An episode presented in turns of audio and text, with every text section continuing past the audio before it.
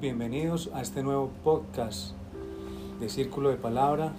Mi nombre es Guaco, estoy aquí acompañado de Pancho, Mariana y un invitado muy especial, Santi, para que hablemos hoy de respiración consciente. Para dar apertura a este Círculo de Palabra, vamos a hacer una pequeña oración. Ya aprendimos aquí el fuego, representa esa luz transmutadora. Y para entrar en presencia, entonces compartimos una pequeña oración.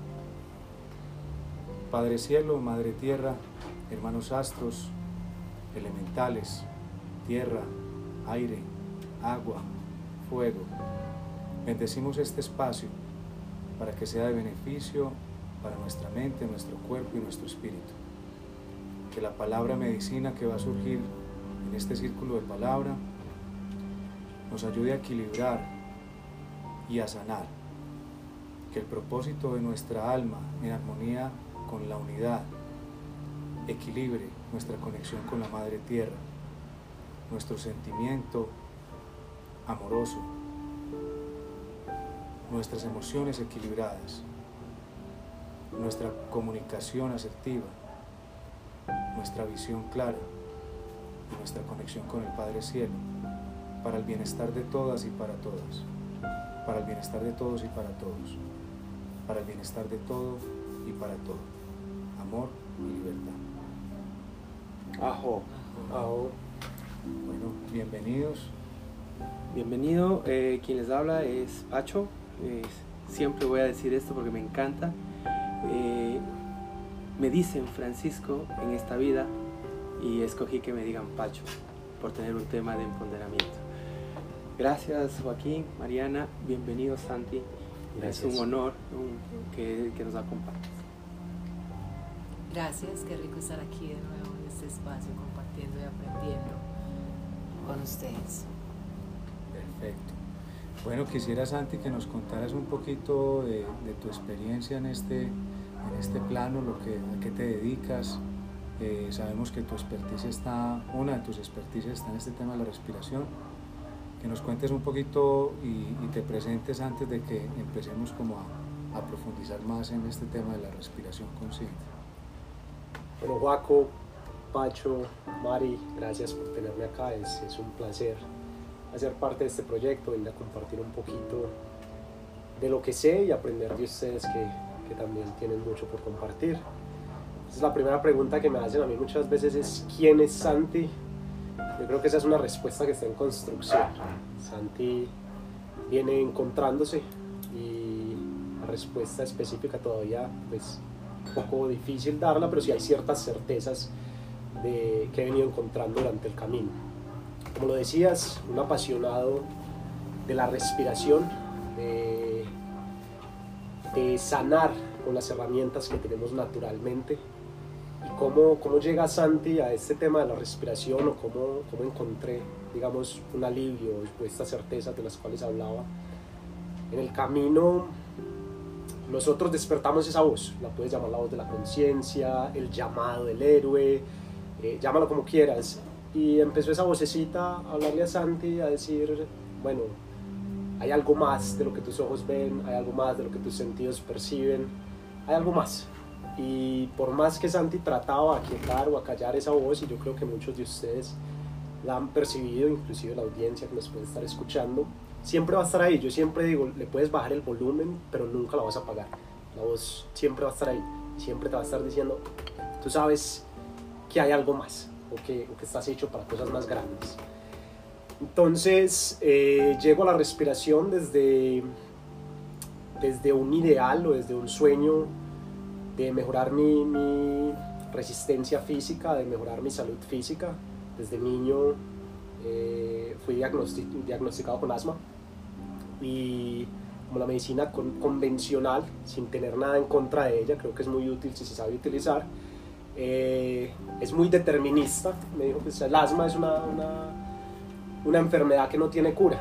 Y como ya lo hemos demostrado, la mayoría de enfermedades que la medicina dice que no tienen cura, pues hay gente que se cura, sin saber por qué. La medicina y la ciencia lo han demostrado. Entonces sí hay algo más allá de eso.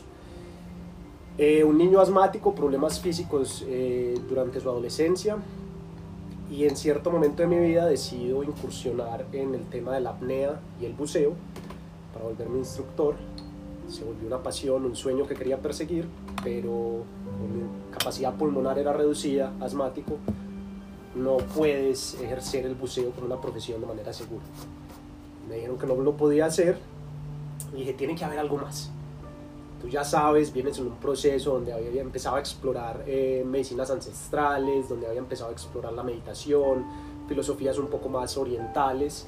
Y dije, tiene que haber algo más. Y llegué a lo que Waco llama, o llamamos respiración consciente, cómo mejorar mi capacidad física a través de controlar la respiración, porque eso es la respiración, es la base de todo, es de donde parte todo. A mí me gusta mucho una frase que, que le he escuchado a Juaco ya dos veces, que dice, la respiración es eso, es, es ese lapso de tiempo que pasa, o la vida es eso, es ese lapso de tiempo que hay entre la primera inhalación y la última exhalación, la primera inhalación siendo la, el nacimiento y la última exhalación siendo la muerte. Y en este proceso de explorar mi, mi, mi mundo físico como tal, empiezo a mejorar mi capacidad pulmonar, empiezo a, conocerme un poco más, empieza a mejorar mi desempeño físico, mi rendimiento empieza a mejorar, me presento nuevamente a, hacer eh, como instructor de buceo, nos hacen un examen de capacidad pulmonar y hay que cumplir ciertos requerimientos y en un lapso de seis meses, lo que no había logrado en toda mi vida como un niño asmático y siendo dependiente de inhaladores, aumenté mi capacidad pulmonar. Entonces dije, bueno, aquí la cosa se pone interesante. Si a mí todos los médicos me han dicho que tengo que estar dependiendo de un inhalador para poder vivir eh, o para poder tener un desempeño normal en la vida, y yo cambiando, porque no es solo respiración, vale la pena aclarar que aunque la considero vital y la base de todo, no es la panacea, no te voy a decir que todo lo vas a curar con respiración, pero sí adquiriendo ciertos niveles de conciencia en mi alimentación, en mi estilo de vida, en la forma como pienso, pude cambiar, me presenté, soy instructor de buceo ahora, practico apnea sin ningún inconveniente. Y ahí mi vida se abrió a un mundo de posibilidades. Dije, wow, esta, esta cosa es en serio. Ahora la, la, ciencia, soy una persona de ciencia, soy ingeniero de profesión de hecho, pero hay algo más que la ciencia no ha podido explicar y ahí es donde nosotros, digamos que hemos tratado de separar ciencia y espiritualidad, pero en algún momento ellas convergen o se unen. Y empiezo a seguir con el tema del ritmo respiratorio, de cambiar mis patrones respiratorios y ya no solo empiezo a impactar mi mundo físico, sino que veo que mi mundo emocional está cambiando, que mi mundo mental está cambiando y como internamente estoy cambiando, se está reflejando en mi vida diaria. Es como, como si todo empezara a alinearse y todo empezara a cambiar. Y empiezo a adquirir esto que yo llamo momentum, cuando en tu vida empiezas, como que todo empieza a salirte bien y dices, pues bueno, físicamente estoy bien, eh, soy capaz de atraer, eh, digamos, a mi vida eh, un trabajo o, el negocio que tengo en este momento que depende netamente de la respiración está bien, tengo una, una, relación sólida de crecimiento con mi pareja, ¿qué pasó? ¿Qué cambió? Y entonces veo que empiezo a cambiar esos hábitos y sin embargo, cuando empiezo a cambiar los hábitos, pues empiezan a tener un impacto en mi vida externa. Y ahí dije, Sandy, tu vida exterior como muchos yo supongo que lo practicamos, es simplemente un reflejo de tu mundo interno. En el momento que empieces a cambiar la forma como percibes, la forma como piensas, la forma como sientes, eso se va a reflejar. La vida externa o la realidad que vivimos es simplemente una consecuencia de cómo decides vivir o de cómo asumes tu vida. Y ese soy yo, sigo explorando, sigo entendiendo, es un mundo de nunca acabar, me considero un estudiante de la vida así suena un poco cliché la frase, sigo aprendiendo porque, el mundo está en constante cambio tienes que, que adherirte a ese cambio para seguir evolucionando. Como lo definen, viví un tiempo en Nueva Zelanda, lo definen los maoríes, la vida no es un ciclo, sino una espiral ascendente. Siempre estamos en ese constante cambio, en ese constante ascenso o despertar de la conciencia que ahora se ha vuelto como muy de moda hablar. Santi, ¿no has pensado, o no sé si tú eh, has hecho una técnica para que pueda, puedas ayudar a los niños con, con asma a, a, través de un proceso transmitir estos pasos que me parece impresionante lo que tú me acabas de decir de, eh, de ser eh, de tener ese problema a convertirlo en una ventaja y ahora eh, tienes tienes un espacio donde nos puedes nos estás contando una historia que para mí es, es, es, es, como un milagro, es, una, es algo tan hermoso porque a través de una limitación tú encontraste esa trascendencia. Entonces, eh, tienes algo para esos jóvenes o esos niños que están en ese proceso, porque recuerdo mi hermano menor tenía un proceso, eh, tenía un problema de asma y pasó por tantos químicos, por tantos médicos, que eh, eso fue para él muy duro, muy duro. Y tomó pastillas en donde a él le inflaron y, le, impactó en su, en su, en su, en su, en su ego y, y, tuvo un proceso muy, muy duro para poder salir de eso, ¿no? Eh, haciendo un poco, o remitiéndome un poco a lo que llamamos eh, el viaje del héroe, yo siempre reitero o replico que el, viaje, el, el héroe solo se convierte en héroe cuando es capaz de impactar la sociedad. Entonces el héroe no se convierte en héroe cuando empieza su viaje, empieza a trascender su mundo físico, empieza a cambiar internamente, sino que realmente el pasaje de un humano tradicional o convencional o normal al héroe es cuando yo soy capaz de impactar mi mundo, de alguna forma, cuando esos dones que he podido despertar, o esos superpoderes, trayéndolo acá como con el héroe, soy capaz de, de, ofrecerlos a, a, a mi mundo, a mi entorno, a mi sociedad. Cuando me preguntan lo de los niños, en este momento, pues yo empecé, después de entender, empecé a certificarme, soy certificado como eh, eh, coach de respiración transformacional y empecé a ofrecer esto, este proceso que había vivido, lo empecé a profundizar un poco más, a capacitarme, como te digo, lo sigo haciendo. Y han llegado personas a mí con diferentes dolencias, con diferentes padecimientos de tipo físico, emocional, mental. Lastimosamente, no había tenido como la idea de, proporcionar estas herramientas a, los niños. Actualmente trabajo con personas adultas, eh, personas desde los 20 hasta los 50, 55 años.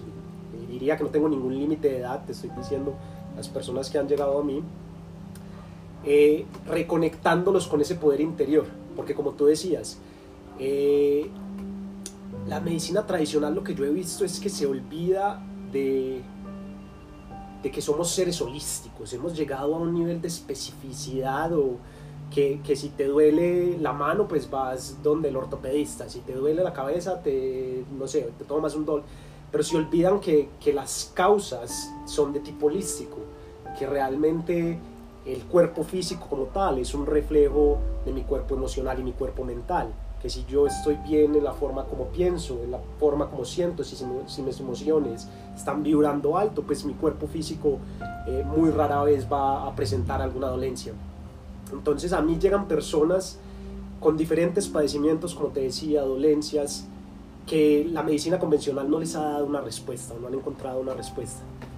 Y algo tan sencillo como la ansiedad, por ejemplo. La ansiedad, lo que yo he descubierto durante los últimos años, es que la ansiedad no es una enfermedad como tal, la ansiedad es una causa de algo que estás padeciendo internamente y se refleja a nivel de, ataques de pánico, de ansiedad, de estrés. Si empezamos a reconectar con esa capacidad interna que tenemos de sanar, vamos a dejar la dependencia de ese mundo externo, vamos a conectar con nosotros mismos y vamos a poder finalmente llegar a unos estados donde entiendo, hey, tengo la, tengo la capacidad de, de, sanarme a mí mismo, de despertar ese poder interior. Entonces, he venido trabajando con diferentes personas durante los últimos 3, 4 años, pero todavía no, le he hecho, no he hecho ese enfoque hacia la niñez que me parece supremamente interesante. Sí, porque, por ejemplo, ahí las, las madres pueden tener una guía de cómo ayudar a sus, a sus niños, porque a veces ese es, es un problema, porque eh, la decisión las tienen sus, sus, padres y sobre todo en muchos de los casos las madres que son las que están mucho más cerca tengan una herramienta a través de, de, ese proceso que me cuentas porque quisiera que me cuentes un caso así súper super crazy en donde eh, la gente diga ah mira sí mira me pasó que sí sería súper interesante que, que, nos compartas para para que eh, expandamos un poco más, ¿no? Y, y, aquí queda la semilla dentro de este círculo de palabra para que esos, esos, esos seres tan divinos que son los niños tengan en su soporte, sus madres o sus padres, eh, este espacio y que sepan que Santi puede colaborarle dentro de este proceso y estamos para ayudar, ¿no? Claro que sí. Eh, casos interesantes, digamos que muchísimos, desde mejorar el desempeño sexual, teniendo la capacidad de conectarte profundamente con tu respiración, entendiendo que con tu respiración puedes encontrar diferentes estados a nivel físico, emocional y energético, mejorando la capacidad sexual en los hombres. Últimamente he venido enfocándome también en cómo mejorar el desempeño sexual, disfunción eréctil, eyaculación precoz, que sin embargo la mayoría, diría yo, y tirando un porcentaje, digamos así, sin, sin mucho backup científico, 95% de estos eh, problemas no son ocasionados por temas físicos, sino por una ansiedad que se presenta a nivel de ansiedad por desempeño. Entonces serían problemas más bien mentales. Y la respiración tiene un impacto directo en cómo podemos manejar nuestra mente o nuestros pensamientos. Hace poco trabajaba con una persona que no había podido encontrar, creo que era alrededor de tres años con dolor en la zona lumbar, tres años en dolor en la espalda baja, que muchos de nosotros sufrimos de eso por el estilo de vida que llevamos. Gran parte de las personas tienen un trabajo de oficina, sentado todo el día, y nuestro cuerpo no está diseñado para eso, nuestro cuerpo no está diseñado para estar ocho horas sentado, seguramente asumiendo una postura que no es la más adecuada, en un computador y finalmente el cuerpo empieza a hablar. Yo siempre digo, el cuerpo te habla. El cuerpo constantemente te está susurrando. Si tú no le pones atención, el cuerpo te grita. Y la manera en la que te grita es con dolores físicos. Tres años con un dolor eh, en la espalda. Cuando empezamos a revisar la forma como respiraba, estaba respirando por la boca. Esta persona, la postura que asumía en su, en su espacio de trabajo, no era la más adecuada porque tendría, tendía a elevar sus hombros cuando elevas los hombros, entonces estás limitando el acceso del aire a la parte baja del abdomen y estás poniendo sobre estrés la parte escapular y la espalda, la espalda baja para acceder al aire cada vez que respiras. Respiramos entre alrededor de 25.000 a 30.000 veces al día, pues imagínate un esfuerzo innecesario constantemente puesto sobre tu espalda 25.000 veces, pues obviamente durante un periodo de tiempo de tres años o, un periodo de tiempo prolongado, estás poniendo tus músculos bajo un estrés innecesario. Entonces simplemente con revisar esa postura, cambiar hábitos eh, o patrones de respiración, pues podemos mejorar nuestras condiciones físicas.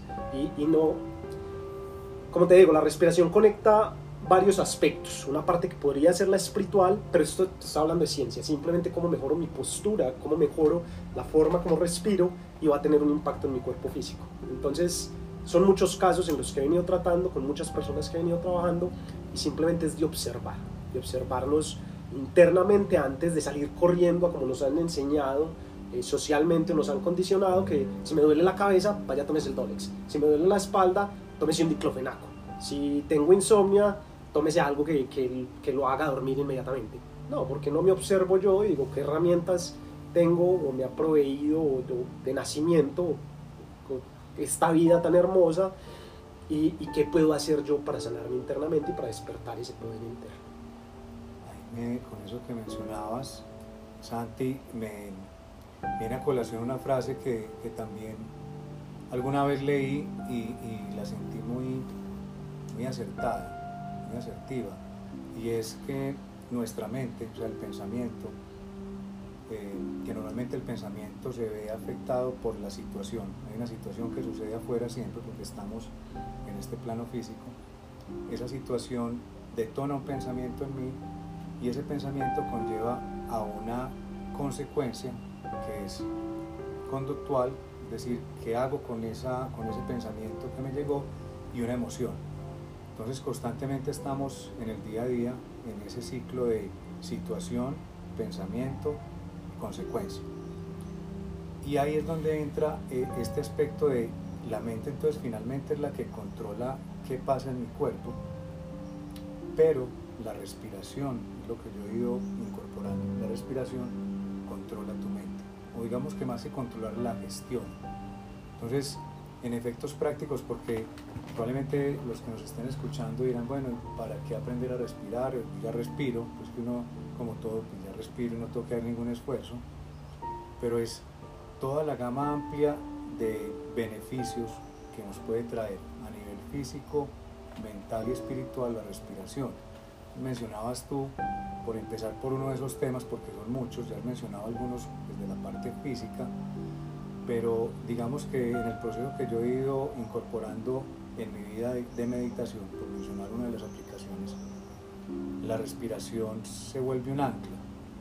Eh, un ancla muy importante, ¿por qué? Porque precisamente cuando yo incorporo ese hábito de meditación, hay varios tipos de meditación también, pero digamos que en general es, es frecuente que la meditación incorpore como ancla para, para estar presente, para apaciguarnos, para que la mente se baje un poquito esa revolución distractiva, siempre anclarme en la respiración.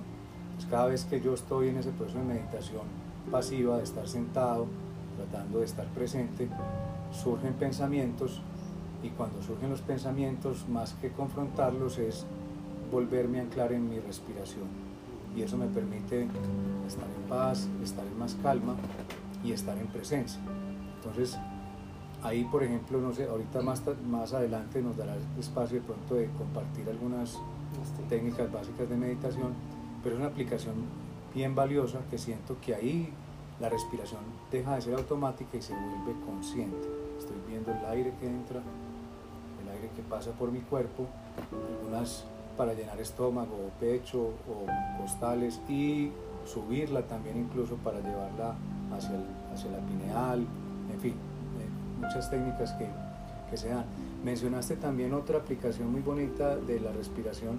Yo tuve la oportunidad el año pasado, perdón, este año, de ir a un festival de Tantra, siempre había tenido curiosidad y, y, realmente me costó porque yo me imaginaba un festival de Tantra, no, eso debe ser un desorden sexual allá tremendo. Y entonces fui como con un poquito de, de, incertidumbre y también como prevenido de qué iba a pasar.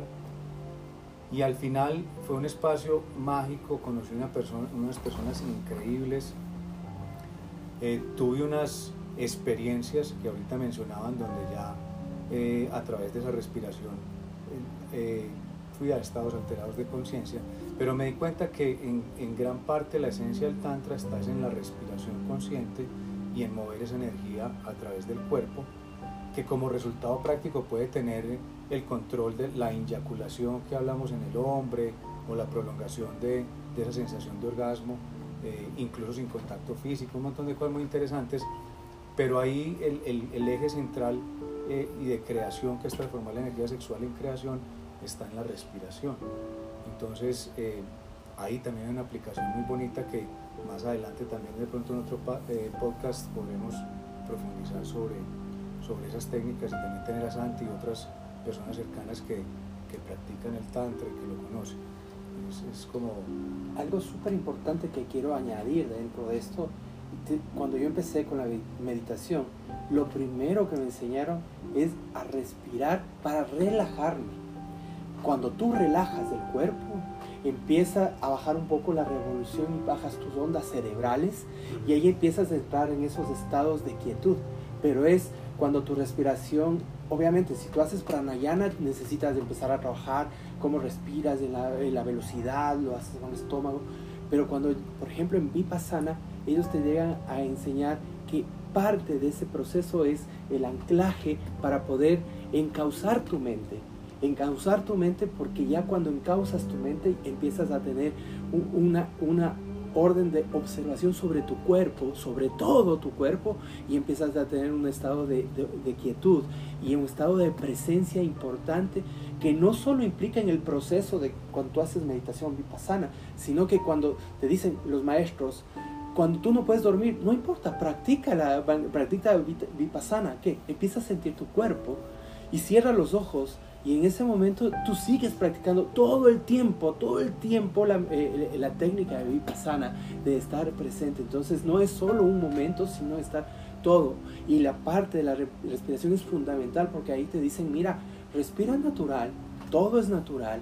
Y a, a, partir de esa respiración natural empiezas a entender que todo es natural, tus sentimientos, tus emociones, el olor, todo pasa, todo es impermanente.